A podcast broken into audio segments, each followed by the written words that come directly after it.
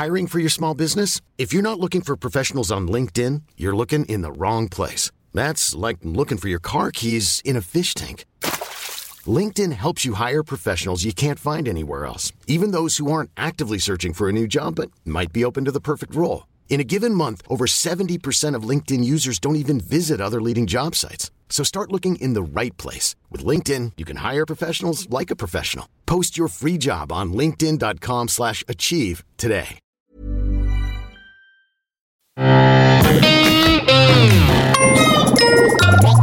Salut, c'est MDR, votre rendez-vous avec la comédie française, un podcast de séance radio, la web radio du cinéma. MDR, c'est un véritable laboratoire où l'on dissèque, analyse et parfois où l'on se bidonne devant le genre roi du cinéma français. Non, ne rigolez pas s'il vous plaît.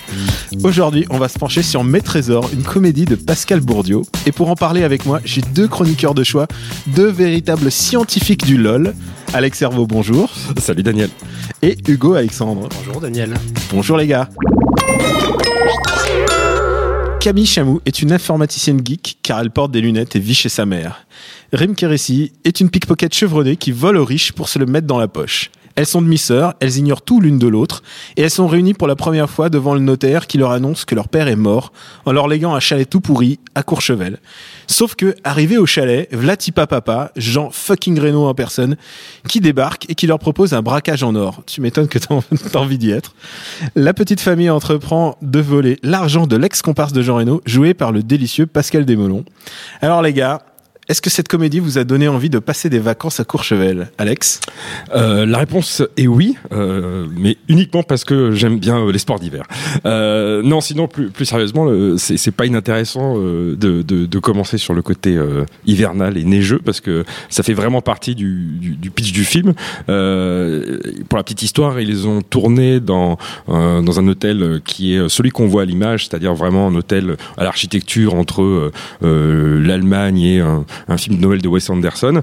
Euh, et ils dormaient aussi sur euh, sur sur place dans cet hôtel-là. Euh, donc ça, ça donne une- un côté décor. Pseudo-réaliste, mais on a l'impression que c'est un décor de cinéma, alors qu'en fait non, c'est vraiment un vrai hôtel, contrairement à l'espèce de chalet, le chalet pourri dont tu parlais tout à l'heure de Jean Reno, qui lui est clairement fait en, studio.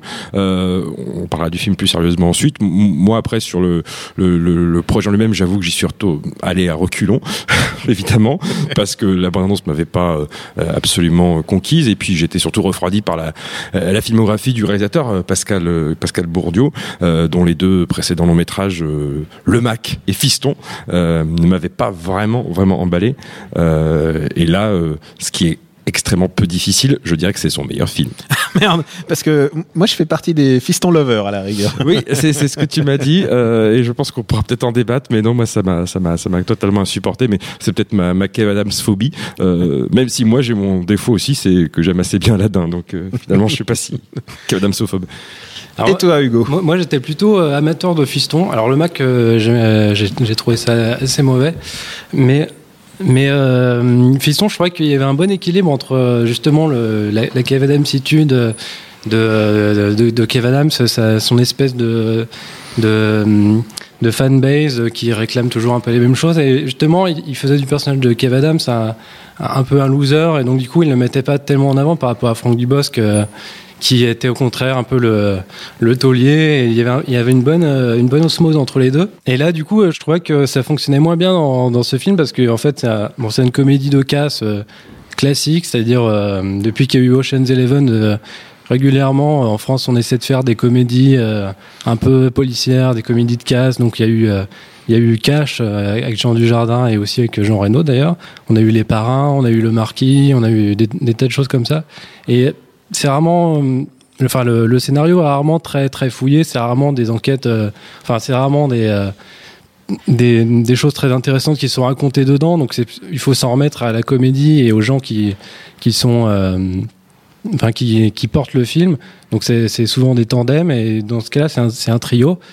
Et je trouve que le trio marche pas très bien. Il y a surtout parce que Camille Chamou absorbe un peu tout, tout l'espace. Donc Reno euh, a toujours été un peu en retrait dans ce genre de comédie, donc euh, c'est normal qu'il laisse un peu la place. Mais je trouve que Ca- Camille Chamou prend vraiment tout l'espace et euh, on, on laisse pas du tout à Rim Kérissi qui du, qui du coup est un peu euh, fait, fait que le tandem mar- mar- marche pas beaucoup. C'est la revanche, euh, la revanche d'Iquette. Mais ce que tu disais, c'était intéressant parce que moi, du coup, j'arrive moi-même pas trop à définir le film. J'arrive pas à savoir si c'est un film de casse avec de l'humour dedans ou euh, si c'est une comédie avec euh, des éléments d'action devant. Parce que c'est vrai que bon, le- les deux sont pas sont pas incompatibles, mais c'est souvent une histoire de, de dosage.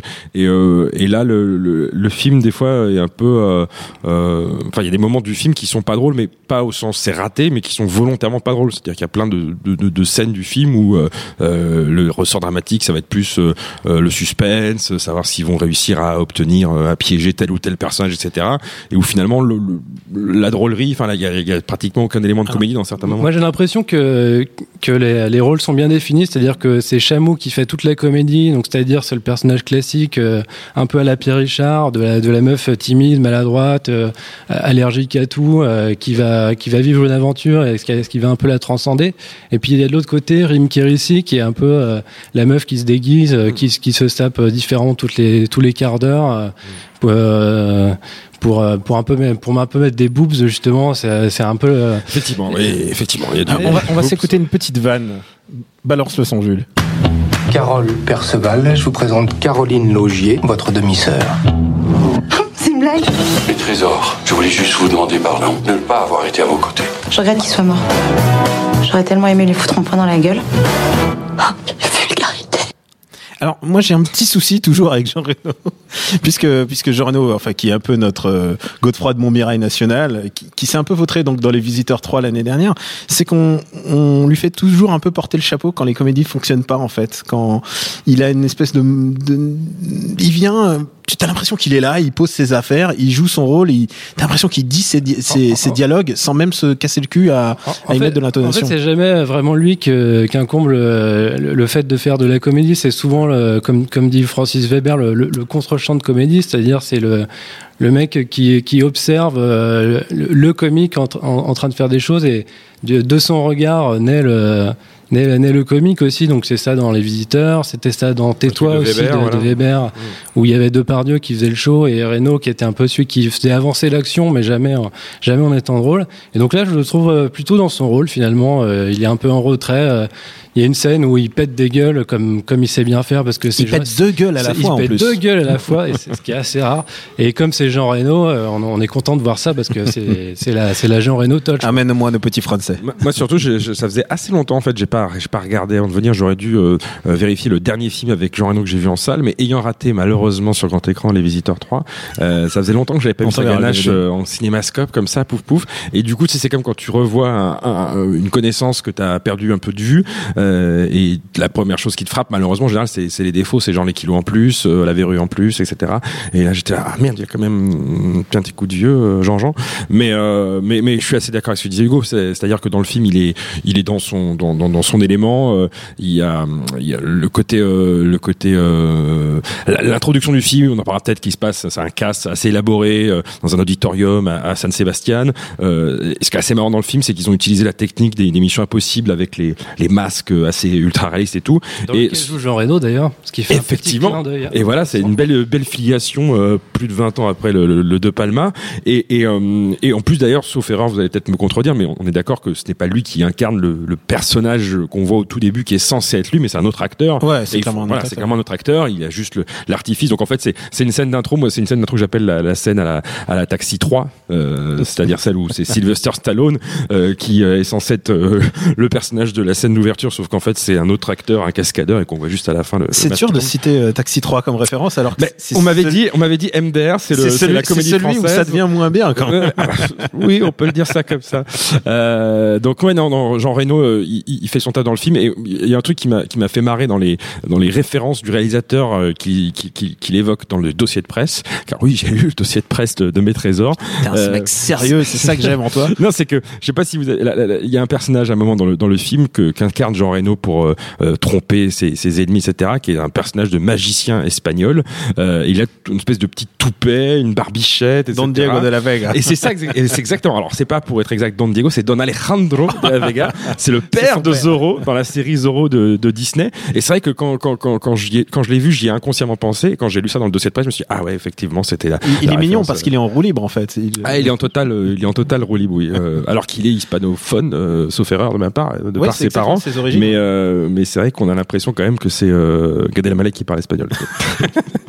C'est exactement ça. Et oh, bon, on a parlé de Jean Reno, mais quid de Camille Chamou, qui est quand même un peu, un peu la star, la star montante de l'année. C'est son deuxième film de l'année, alors que c'est la première semaine de sortie euh, de l'année. Quid de Camille Chamou Alors, moi, j'aime bien Camille Chamou, mais euh, je déplore qu'elle ait aussi peu de, de rôles intéressants. C'est-à-dire que il y a quelques années, un film qui était qui est sorti qui, s'appelait Les Gazelles, que je que je que je déteste euh, du plus profond de mon être. Mais je trouvais quand même que que Camille Chamou avait euh, une des facilités qu'elle était qu'elle était euh, très drôle en fait, mais qu'on lui faisait pas dire des, des choses très intéressantes ni très drôles. Et encore encore ici, elle a rien de drôle à, ni à dire ni à faire, mais elle arrive quand même à, euh, à, à s'en sortir, à, à faire de situations euh, nulles des situations un petit peu, euh, un petit peu comiques, un petit peu enlevées. Et euh, moi, je, moi, je lui vois un bel avenir, mais j'attends, j'attends qu'elle reçoive un scénario intéressant. Quoi.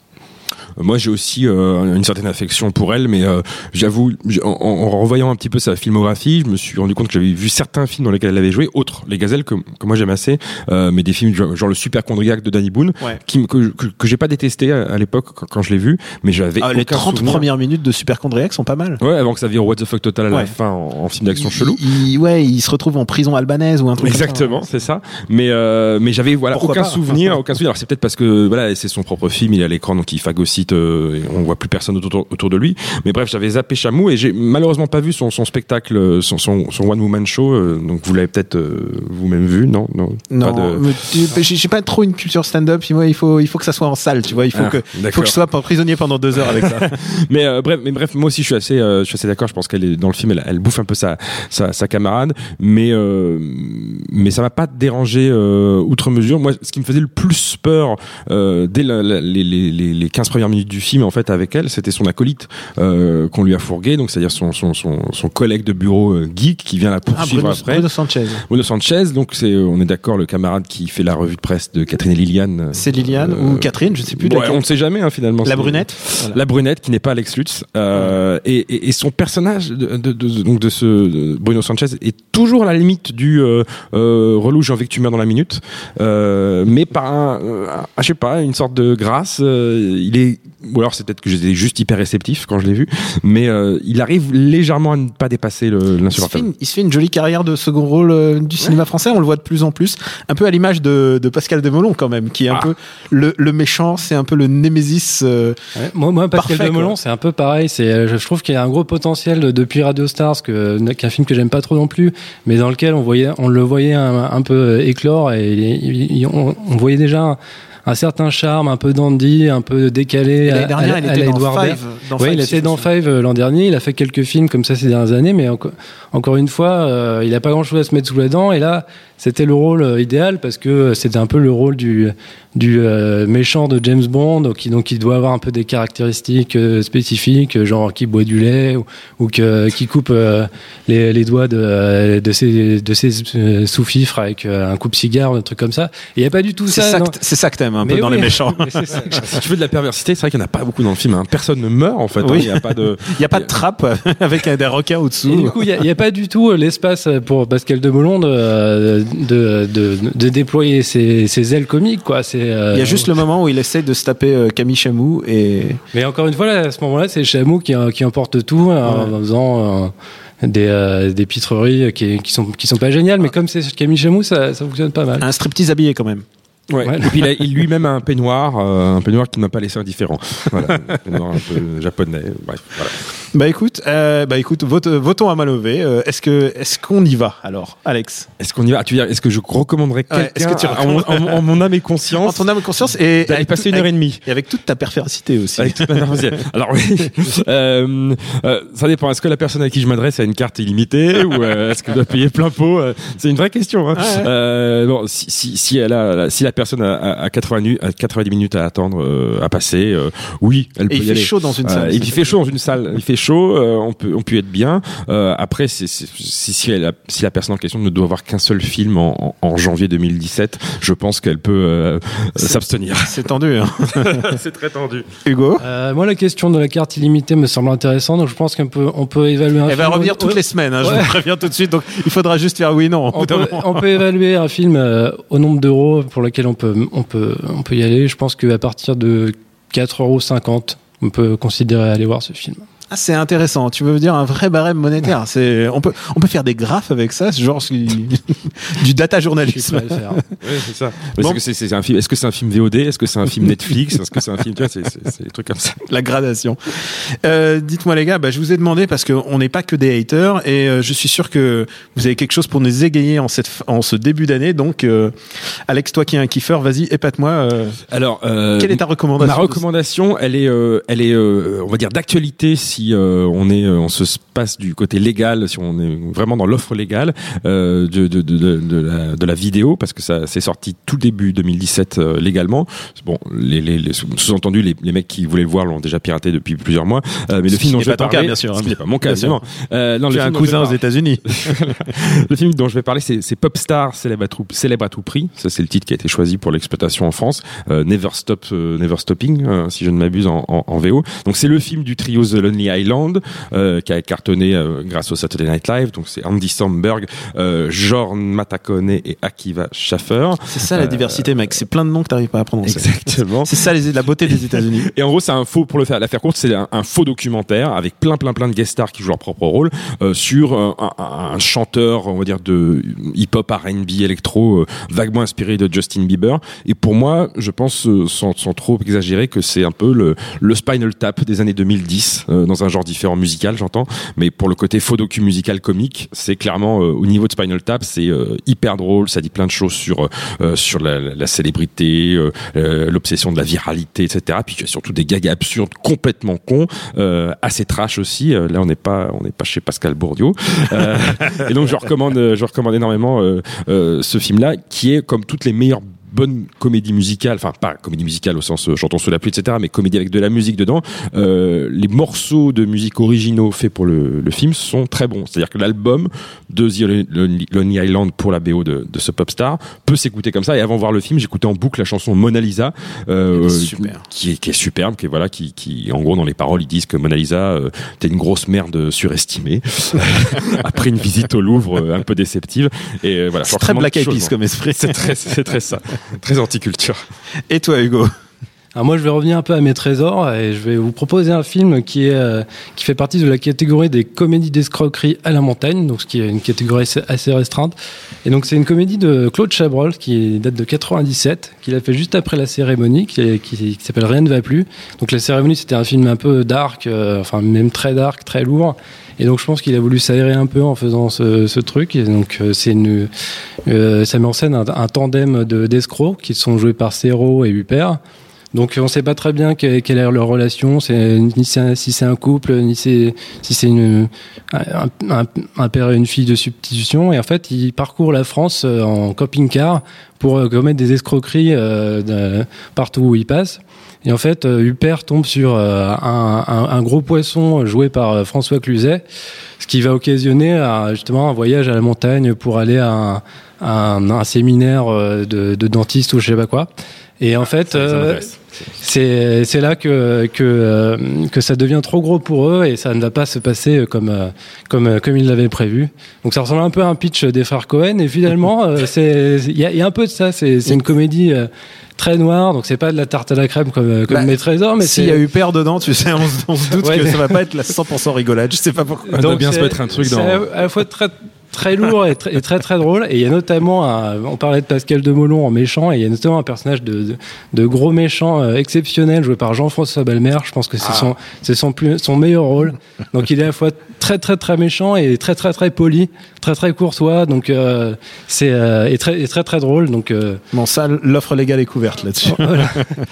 Donc, je pense que si vous voulez voir un- une, une comédie euh, d'escroquerie à la montagne, euh, vaut mieux vaut mieux revoir ça. Redis le titre encore une fois. Pour... Rien ne va plus de Claude. Chabrol. Très bien. Eh ben merci à la commensurable Jules à la technique et à mes et à mes chroniqueurs qui, euh, qui ont accepté ce bizutage. Pour nous re- pour nous retrouver, c'est MDR sur iTunes et sur tous vos applis dédiés au podcast euh, et SoundCloud, etc. Donc euh, merci de vous abonner, c'est la toute première. La semaine prochaine, on a rendez-vous avec Faut pas lui dire et je vous dis les gars, vaste programme. Salut à tous, c'est César Monterol. Vous en avez marre lors d'un apéritif dînatoire de ne pas avoir d'anecdotes croustillantes à partager autour d'une bonne saucisse cocktail? Eh bien vous avez de la chance. Si vous vous demandiez ce qu'est un Deus Ex Machina ou même pourquoi on mange du popcorn au cinéma, eh bien toutes les réponses à ces questions, c'est dans le pavé dans la toile de Séance Radio, disponible en podcast sur iTunes, SoundCloud et toute autre appli dédiée. Elle est pas belle la vie?